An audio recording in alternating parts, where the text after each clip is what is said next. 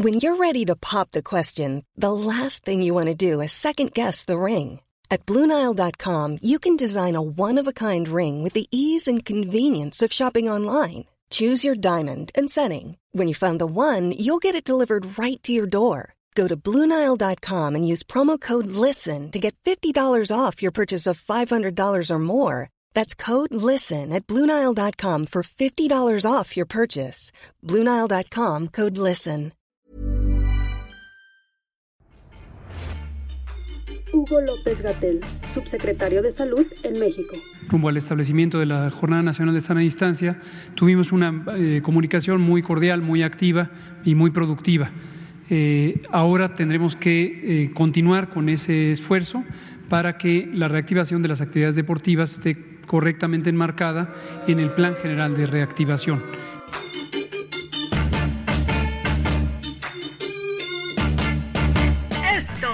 Diario de los deportistas. Amigos, ¿qué tal? Un placer saludarlos hoy con un tema que da para la polémica. La liga está lista para regresar, pero nosotros estamos listos para volver. Para abordar este tema me acompaña David Segoviano. Hola Jorge, ¿qué tal? Mucho gusto saludarte, mucho gusto saludar a los escuchas. ¿Cómo ves David? Ya todo listo para que el próximo 24 de julio regresemos todo está puesto ya sobre la mesa, pero eh, están surgiendo muchísimas señales que indican que no estamos listos para prueba. El mismo día que inicia la liga varonil, está programado el inicio de la liga femenil y ya determinaron posponer el arranque de esta tres semanas hasta el 14 de agosto, cuando estaba programado para arrancar el 24 de julio. A mí me parece que el que suspendan o pospongan el arranque de la liga femenil no nos indica más que están teniendo problemas. Se habla de un promedio de 31 de 32 contagios posiblemente entre varonil y femenil en las ligas y de equipos como Atlas, Pumas, Pachuca y Cruz Azul que tienen casos positivos entre las chicas y por eso se determinó posponer el arranque de esta liga. Bajo la lupa. Dice Jorge Valdano, uno de los llamados eh, filósofos del fútbol mundial, que el fútbol es lo más importante de las cosas eh, menos importantes. Con esa perspectiva vale la pena plantearse si es momento de que regrese la Liga Mexicana en un momento en el que el país tiene ya más de 30 mil muertes, 17 eh, estados de la República aún en semáforo naranja y varios de esos estados tienen participación de equipos de la primera división, por supuesto la capital del país como el mayor foco de infección, tres de los equipos más importantes de la liga que son América, Cruz Azul y Pumas. Robert Dante Siboldi, director técnico del Cruz Azul. Futbolísticamente, por decirlo de alguna manera, no estamos aptos todavía para, para encarar este torneo, es la realidad. Nos falta a nosotros más, más tiempo de preparación. Los muchachos lo están sintiendo, están, están, lo están soportando, pero, pero están al límite.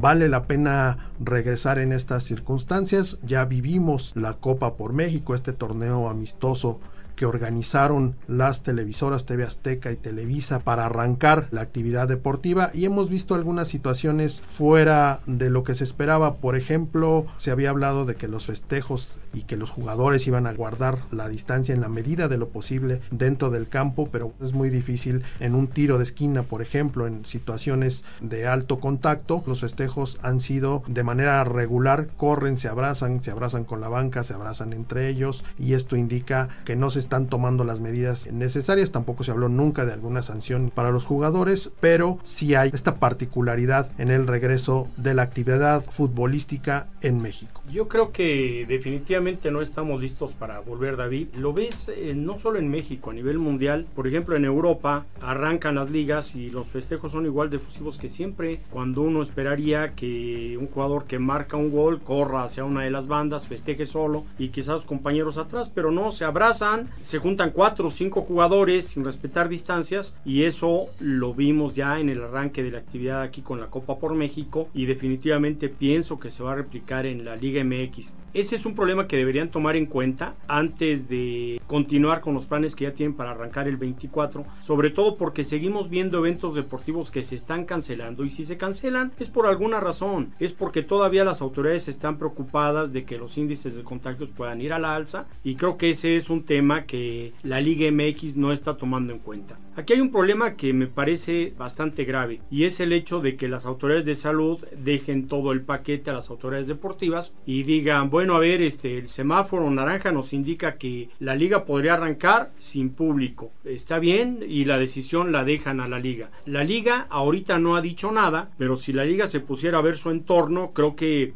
debería asumir una postura, decir, pues no están dadas las condiciones y no arrancamos. Enrique Bonilla, presidente de la Liga MX. Cuanto al calendario, me da mucho gusto que ya tengamos una fecha que podamos compartir con ustedes y con la afición.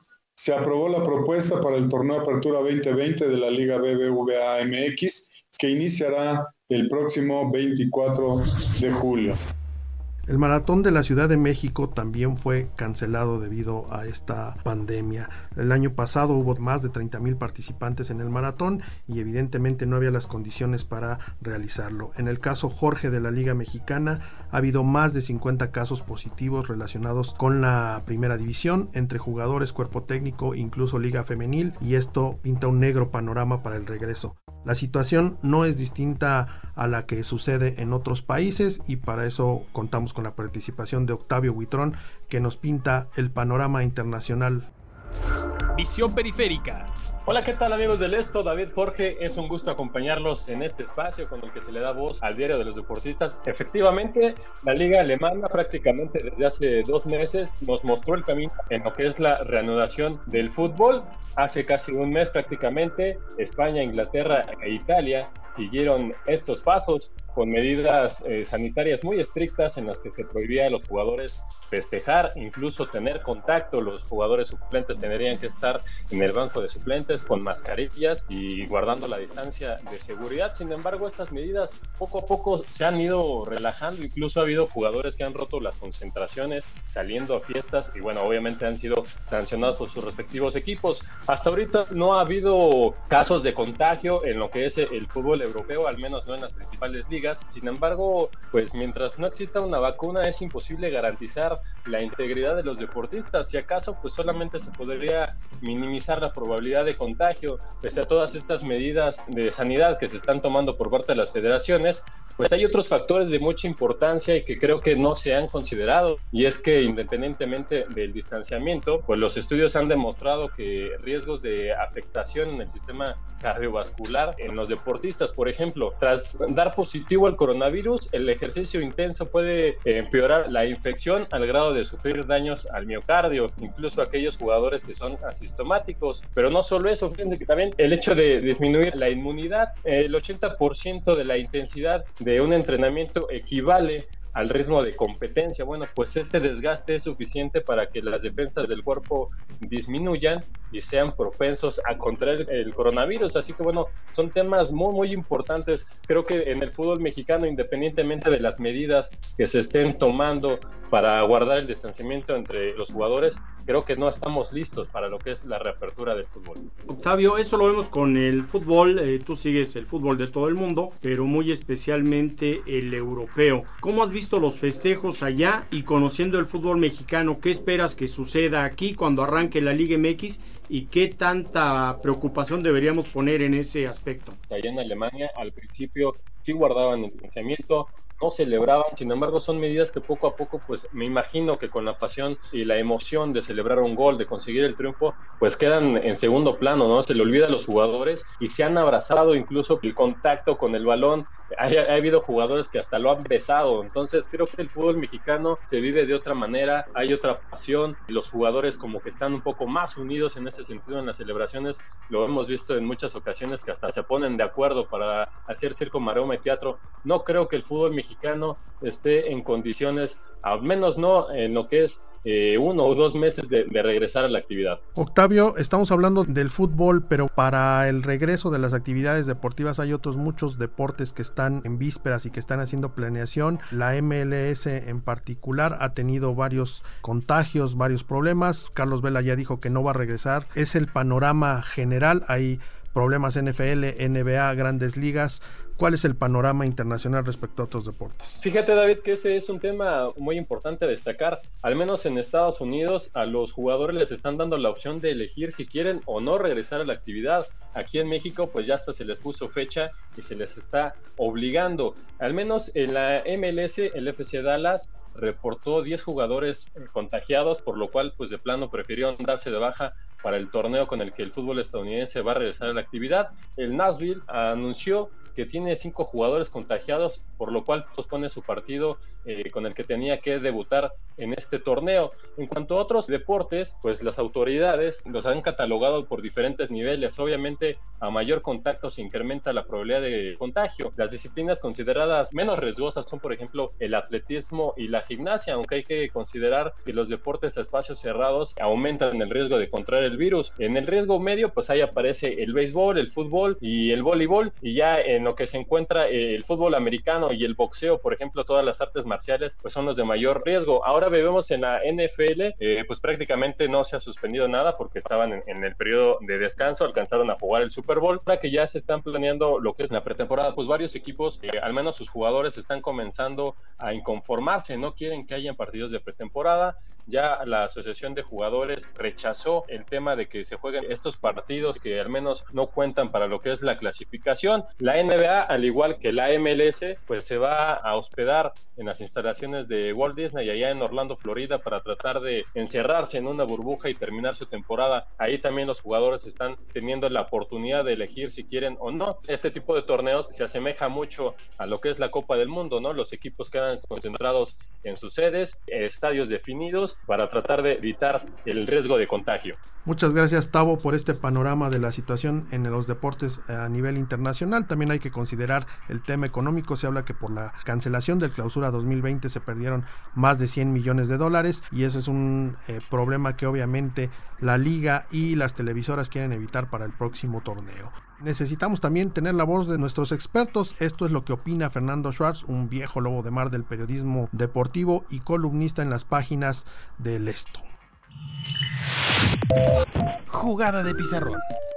El regreso de la Liga Mexicana para mí es complicado porque si nos estamos dando cuenta que la Major League Soccer, a pesar de tener una burbuja en un amplio terreno en Orlando, está teniendo problemas para poder controlar y ya causó baja el equipo de Dallas y puede causar baja el de Nashville y aunque el torneo arranca ya con el partido entre Orlando y el equipo de Miami, la verdad es que no es fácil el poder cuidar los protocolos de regreso. En el fútbol mexicano habrá que viajar, que hospedarse y eso a final de cuentas será un riesgo si no hay las medidas sanitarias suficientes a tomar en cuenta.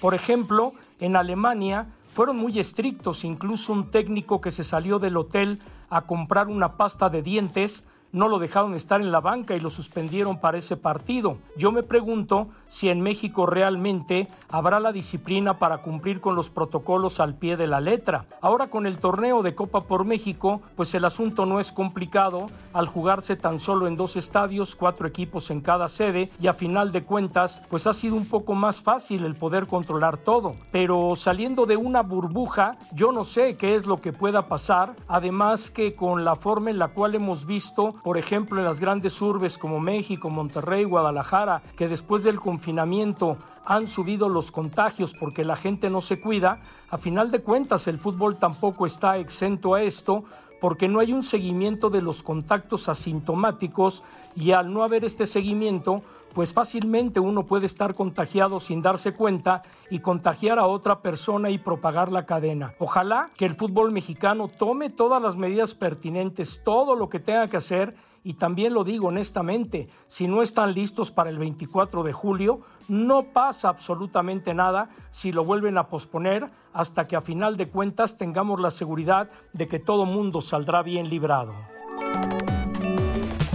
Pues eh, mira David, yo creo que más allá del tema económico, la conclusión que deberíamos sacar, porque más o menos ahí coincidimos todos, es que no estamos listos para regresar. Creo que este tema lo vamos a seguir abordando en ocasiones posteriores porque, como decía Tavo, quizá tendríamos que esperar uno o dos meses más todavía para arrancar la liga, pero no solo pensar en la liga, sino en otros deportes que se estarán suspendiendo, que estarán posponiendo y que irán marcando la pauta a seguir Por lo pronto, bueno, pues eh, lo dejamos ahí para que nuestros escuchas analicen la situación y muy pronto estaremos aquí de nuevo en podcast Esto, el diario de los deportistas.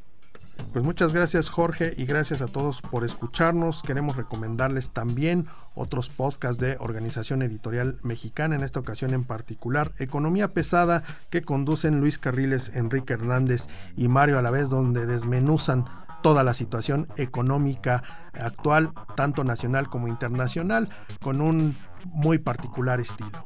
Muchas gracias amigos del Esto. Recuerden suscribirse a nuestro podcast en las plataformas Spotify, Apple Podcast y Google Podcast. También nos pueden escribir a nuestra cuenta de Twitter arroba podcastom o por correo electrónico podcast Agradecemos a Mitzi Hernández en la producción. Hasta la próxima semana. Esta es una producción de la Organización Editorial Mexicana.